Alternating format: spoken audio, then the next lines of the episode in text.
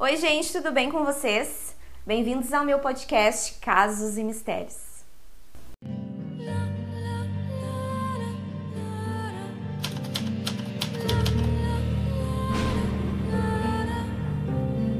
Oi, meus misteriosos, tudo bem com vocês? Sejam muito bem-vindos a Casos. Hoje eu vou voltar a trazer uma história sobre um serial killer que também vocês gostam bastante, que vocês me pedem bastante lá no perfil do Instagram. E dessa vez eu vou contar a história sobre o assassino do Green River. Gary Leon Ridgway nasceu no dia 18 de fevereiro de 1949 em Salt Lake City, nos Estados Unidos. Gary era o segundo filho de três de Mary e Thomas Ridgway. Sua vida dentro de casa era descrita assim por alguns vizinhos que ouviam, que viam assim muitas brigas, tanto da mãe uh, do Gary com eles, com os filhos, quanto da mãe do Gary com o seu marido. Então era uma família assim que vivia brigando, uh, viviam entrando em conflitos. E a mãe do Gary, ela foi descrita por muitos da vizinhança, por amigos, enfim, familiares, como sendo uma mulher muito bonita, assim, pra época, né? Que era uma época bem mais antiga, onde muita coisa era tabu, muita coisa era vista como vergonhoso, né? Saia curta, short curto, roupa colada, era o tipo de roupa que ela gostava de usar. Nas minhas pesquisas eu não consegui achar muito sobre a história do pai do Gary, se ele era um homem violento com ele, mas pelo que eu pude pesquisar, ele era um homem que brigava bastante com a esposa e era um homem que detestava muito prostitutas. Então ele foi um homem que ele influenciou muito a cabeça do Gary quando ele era criança, em termos de passar pela rua com ele dentro do carro e dizer, ah, uma prostituta, dizer que aquela mulher não valia nada, que era um lixo e tudo mais.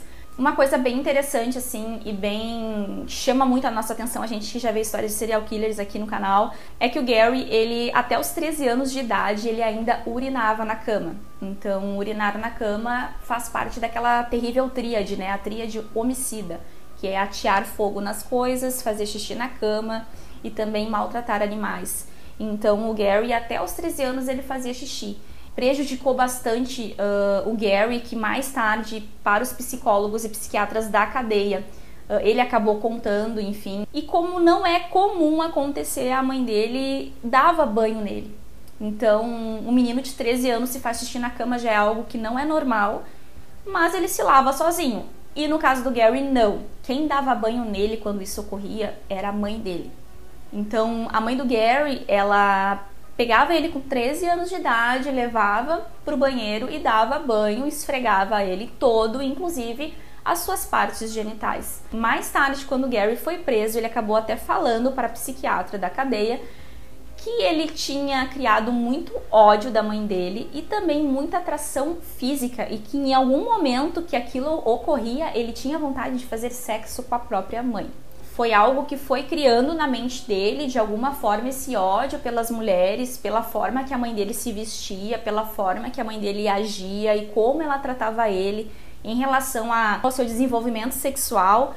Isso foi uma das coisas que basicamente foi formando muito forte o que ele iria se tornar. Então, nessa época, ele confessou depois, mais tarde, que ele já tinha vontade de matar a mãe dele, de humilhar o corpo dela, que ela parecia uma prostituta, enfim, que ela se portava como uma prostituta. Quando Gary tinha 16 anos de idade, ele resolve pôr em prática a vontade que ele tanto estava tendo, que era de machucar alguém ou matar alguém. Então, aos 16 anos, ele acaba atraindo um menininho de apenas 6 anos de idade estava brincando na vizinhança, ele acaba atraindo esse menininho para uma parte afastada dentro de uma mata. E quando chega lá, ele esfaqueia o menininho e quando o menininho pergunta por quê, né, por que, que ele tinha feito aquilo, e ele diz pro menininho que ele queria saber como era a sensação de matar alguém, como era essa sensação. Esse menininho de 6 anos, ele acaba sobrevivendo, né, ele não morre, ainda bem, e ele acaba não sendo a primeira vítima fatal do Gary, né? Mas foi a sua primeira experiência em tentar matar alguém. O Gary acabou se formando no ensino médio com 20 anos de idade, bem atrasado, ele não tinha um QI muito alto. Em, assim, em comparação a alguns serial killers que têm um QI super alto, ele não tinha um QI super alto, então ele era bem assim, bem atrasado não era muito inteligente. Após ele sair do ensino médio, ele acaba se casando com uma menina de 19 anos chamada Cláudia, e nessa época ele também foi servir ao exército no conflito do Vietnã. Nessa época que ele foi servir no exército, ele já começou a ter relações com prostitutas. Então, ele e seus amigos, enfim, que estavam lá, tinham relações com prostitutas enquanto estavam servindo. E numa dessas, assim, desses encontros que ele teve, né, com a garota de programa, ele acabou contraindo gonorreia. E isso deixou o Gary muito, muito bravo, com muita raiva de prostituta. Ele já tinha já, né, aquela, aquele rancor né, interno que ainda não tinha se manifestado. E aquilo que aconteceu dele pegar uma doença deixou ele com uma extrema raiva. Mas ele acabou não fazendo nada pra menina e nem matando ninguém naquela, naquela época. Anos depois, ele acaba se casando com uma outra mulher chamada Marcia Wieslow. Mesmo casado com essa segunda esposa, o Gary ele continuava uh, solicitando serviços né, de garotas de programa. Nesse casamento com a Márcia, o Gary teve o seu filho, que nasceu em 1975. Uh, o Gary e a Marcy eles tinham um casamento aparentemente feliz, só que com o decorrer do tempo o Gary começou a mostrar um comportamento muito agressivo. Inclusive depois a Márcia deu seu, seu testemunho, enfim, e falou que em algumas ocasiões o Gary na hora do sexo ele se mostrava bem violento, tentava estrangular ela, deixava ela sem ar. Então, após alguns anos casado, o Gary e ela acabam se separando e o seu filho acaba ficando com a mãe. E o que o Gary mais tarde para a polícia teria dito em sua confissão que essa separação, esse divórcio com essa segunda esposa teria sido um gatilho principal para ele começar a matar. Gary então deu início à sua matança em 1982, no dia 8 de julho. O nome da sua primeira vítima era Wendy Lee, tinha apenas 16 anos. Ela costumava andar por uma rodovia que era muito conhecida, que ficava perto do Rio Green, uma rodovia onde tinha um grande fluxo de garotas de programa. Uma das estratégias que o Gary utilizava para atrair essas mulheres e transmitir confiança a essas mulheres era ele saía né, com seu carro, com a sua picape nessa rodovia e assim que ele solicitava o serviço, a mulher entrava, enfim, e ele deixava dentro do carro dele brinquedos do filho dele. Então ele deixava carrinhos espalhados, brinquedos no banco, assim para dar um ar familiar para aquela mulher, para mostrar que ela estava com alguém que se podia confiar, um homem de família.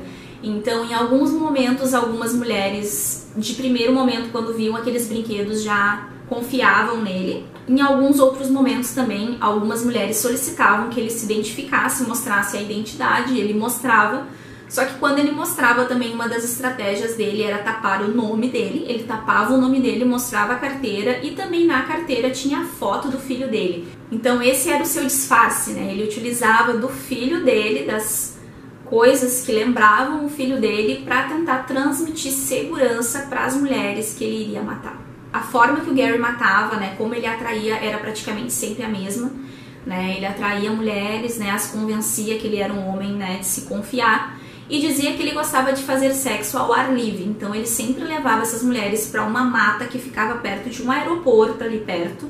Então era um, um lugar onde, como ele mesmo disse, passava muitos aviões, então esses aviões eles abafavam completamente o som de qualquer grito. Então, chegando na mata, quando ele começa a fazer sexo com as mulheres, ele acabava estrangulando elas e às vezes ele deixava o corpo ali mesmo, às vezes ele colocava no Rio Green. A raiva dele por mulheres era tão grande, por mulheres e prostitutas, né, especificamente, era tão grande que em uma das vítimas ele acabou colocando pedras dentro da vagina dela e teve uma outra vítima que ele, depois de morta, ele queimou o cabelo da vítima. E mais tarde ele disse à polícia que ele queimou o cabelo daquela mulher porque ela tinha um cabelo muito bonito. Que ele não aceitava uma mulher, uma prostituta, uma mulher, uma garota de programa, ter um cabelo bonito. Então ele tinha tanta raiva que ele queimou o cabelo da mulher.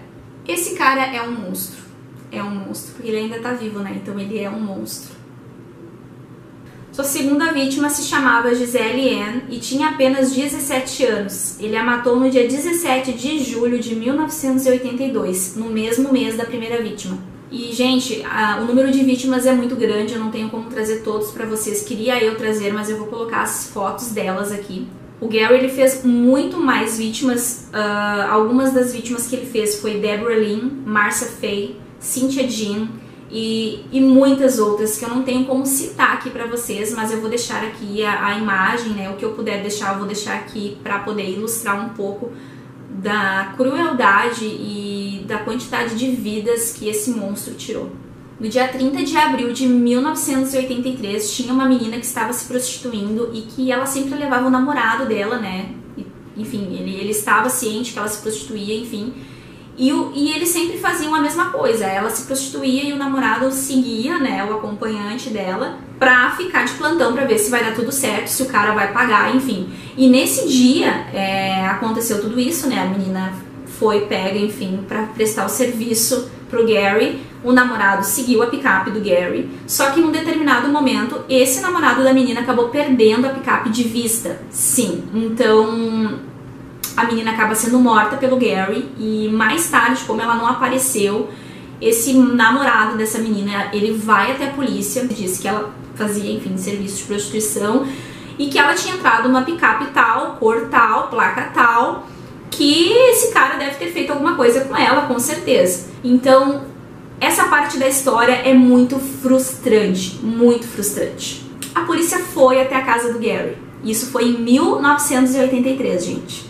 Só que acontece que esse policial que foi até a casa do Gary para saber dessa menina que tinha sumido, ele foi um amigo de colégio do Gary. Só que, gente, essa parte é frustrante demais. É assim, tanto pra gente que tá sabendo da história, que eu que tô contando essa história, e para os investigadores que fizeram parte de todo esse essa caça, esse serial killer. E esse policial que foi checar o Gary, foi ele sozinho até lá para ver se ele achava, enfim, alguma notícia para ver se o Gary estava envolvido no desaparecimento da menina. Os dois já começaram a bater um papo, aí ele perguntou da menina, o Gary disse que não, ele só tinha prestado um serviço para ele aquele dia e depois ele não soube mais, que ele não sabia de mais nada. E ficou por isso mesmo. O policial simplesmente acredita no que o Gary fala e vai embora. Nesse momento que o policial foi até a casa dele, que ele viu que era um amigo de infância lá do colégio, o Gary, ele estava com o corpo da menina dentro da casa dele nesse momento. Só que o pior disso tudo, sim, ainda pode piorar. Nesse dia que isso aconteceu, o Gary, ele já tinha matado 24 mulheres. Na verdade, 23. Essa que ele estava com ela dentro de casa era a número 24.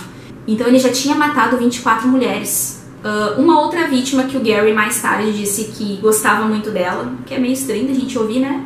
Gostava tanto dela que a matou. O nome dela era Carol Ann Kristen. Ele alegou mais tarde que ele teve sim um sentimento com ela, que durou alguns meses, eles meio que namoraram.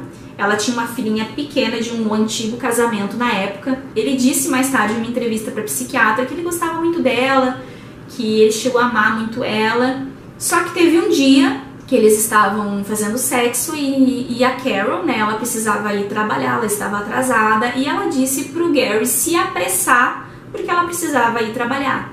E esse pedir para ele se apressar, ele não gostou. Ele ficou com muita raiva dela ter pedido para ele se apressar. E só isso foi um motivo para que ele matasse ela. Simples assim. O corpo da Carol ela foi achado naquela mesma região, né, perto do aeroporto, só que o corpo dela foi achado de uma forma bem diferente dos demais e ela foi encontrada com um saco de papel, né, um saco tipo de mercado, né, lá dos Estados Unidos na cabeça. E ele tinha deixado uma garrafa de vinho vazia e deixado uns peixes assim por cima do corpo dela. Isso chamou muito a atenção da polícia porque eles não sabiam se era realmente o mesmo assassino, né? Porque fugia um pouco do padrão, se era algum tipo de ritual satânico e poderiam ter sido outros assassinos, ou se de repente era o assassino do Rio Green que tinha feito aquilo e com o intuito de confundir a polícia. Mais tarde ele confessou que nesse caso dele ter colocado peixes e lixos, né, junto com o corpo dela, teria sido para meio que confundir a polícia mesmo. Até 1985, o Gary ele já havia matado 43 mulheres. Então, uma força-tarefa se iniciou para investigar os assassinatos. E esses investigadores que estavam dentro dessa força-tarefa foram foi até uh, um dos investigadores e um dos detetives que entrevistaram o Ted Bundy naquela época e que tiveram, de certa forma, uma ajuda do Ted Bundy para tentar descobrir e tentar uh, encontrar um perfil desse assassino. O Ted Bundy ele deu opiniões, né, sobre a psicologia do assassino, enfim, as motivações, os comportamentos desse assassino do Rio Green e sugeriu também para a polícia que o criminoso estava visitando novamente os locais onde deixava os corpos para poder fazer sexo com suas vítimas. O que era verdade, mais tarde o Gary acabou admitindo que ele voltou em algumas vezes para praticar sexo, necrofilia com alguns dos corpos. Então Ted Bundy chegou a dizer para a polícia, para a polícia se esconder, enfim, naquela região, para tentar esperar para ver se o Gary, enfim, né, o assassino do Rio Green, aparecia novamente para praticar necrofilia. Já em 1985, o Gary começou a namorar com Judith Melson. Nessa época, gente, que ele estava com a Judith, namorando a Judith, ele parou com os assassinatos, que é bem comum, né, assim, parar só porque está com alguém, enfim. Mas nas entrevistas mais tarde ele disse que ele amava muito a Judith, que a Judith atendia todas as expectativas dele, que ela sentia que ele era, que ele tinha algum valor, que ela valorizava ele, então ele se sentia um homem completo e por esse motivo ele não sentia a necessidade de matar. Ele simplesmente estava apaixonado, olha que linda história de amor. Ele estava apaixonado e ele não sentiu necessidade de matar. Isso aí basicamente durou um ano só, porque em 1986 ele voltou a matar. Uma das formas de tentar descobrir quem era o assassino foi uh, entrevistar garotas de programa que atuavam naquela região onde o assassino do Rio Green frequentou. Então a polícia fez diversas entrevistas e uma dessas entrevistas foi com uma garota de programa que teria saído com Gary, né? e conseguiu fugir dele. Então, com esse retrato falado e com todas as informações que ela tinha dado da picape, enfim, eles conseguiram chegar até o Gary e a força-tarefa do Green River foi até a casa do Gary. Eles fazem toda uma revista na casa, na picape, em tudo, eles não encontram nada. E por algum motivo de de destino de Deus, do universo, seja lá o que que vocês acreditam, mas um dos investigadores coletou saliva do Gary. E detalhe, gente, não existia DNA naquela época. Então ele pensou com ele que talvez a saliva pudesse dar o mesmo tipo sanguíneo que as amostras de sêmen que foram encontradas nas vítimas. Só que aquilo se tornou inútil na época. Eles não conseguiram uh, identificar pela saliva, comparando com sêmen, enfim. Mas a amostra de saliva acabou ficando guardadinha lá nos arquivos da Força Tarefa. Por quase 20 anos, a polícia não conseguiu encontrar o assassino do Green River, apesar de vários homens terem sido interrogados, inclusive o Gary, por duas vezes.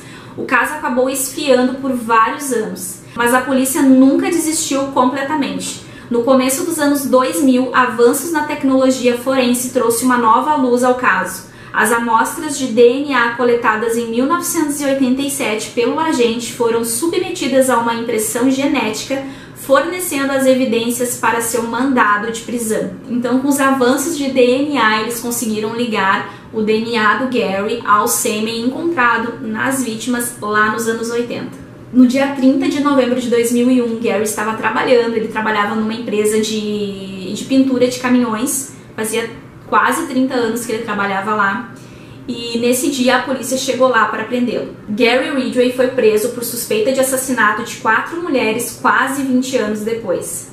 Depois de ser identificado como potencial suspeito quando as evidências de DNA o ligaram de forma conclusiva ao sêmen, um acordo de confissão com a promotoria que o pouparia da pena de morte em troca de sua completa confissão de uma série de assassinatos do Green River. Então, o Gary ele foi preso ele concordou em confessar todos os assassinatos inclusive ajudar a polícia a encontrar vítimas que ainda estavam desaparecidas. Após ele ser preso, ele também confessou, né, o que o Ted Bundy tinha dito lá no início, 20 anos atrás. Ele sim, que ele chegou a praticar necrofilia com alguns corpos. Gary Ridgway foi ligado e confessou ter sido o autor de 49 assassinatos, mas mais tarde ele alegou que o número certo seria 71 vítimas e no dia 18 de dezembro de 2013 ele foi condenado a 49 sentenças de prisão perpétua sem possibilidade de condicional. Em sua confissão, ele reconheceu que tinha como alvo as prostitutas porque elas eram mais fáceis de pegar e que ele odiava a maioria delas. O caso de hoje fica por aqui. Se você gostou, já deixa cinco estrelas e confira também o meu canal lá no YouTube, Casos e Mistérios, que tem muito mais histórias para você conferir. Um beijo.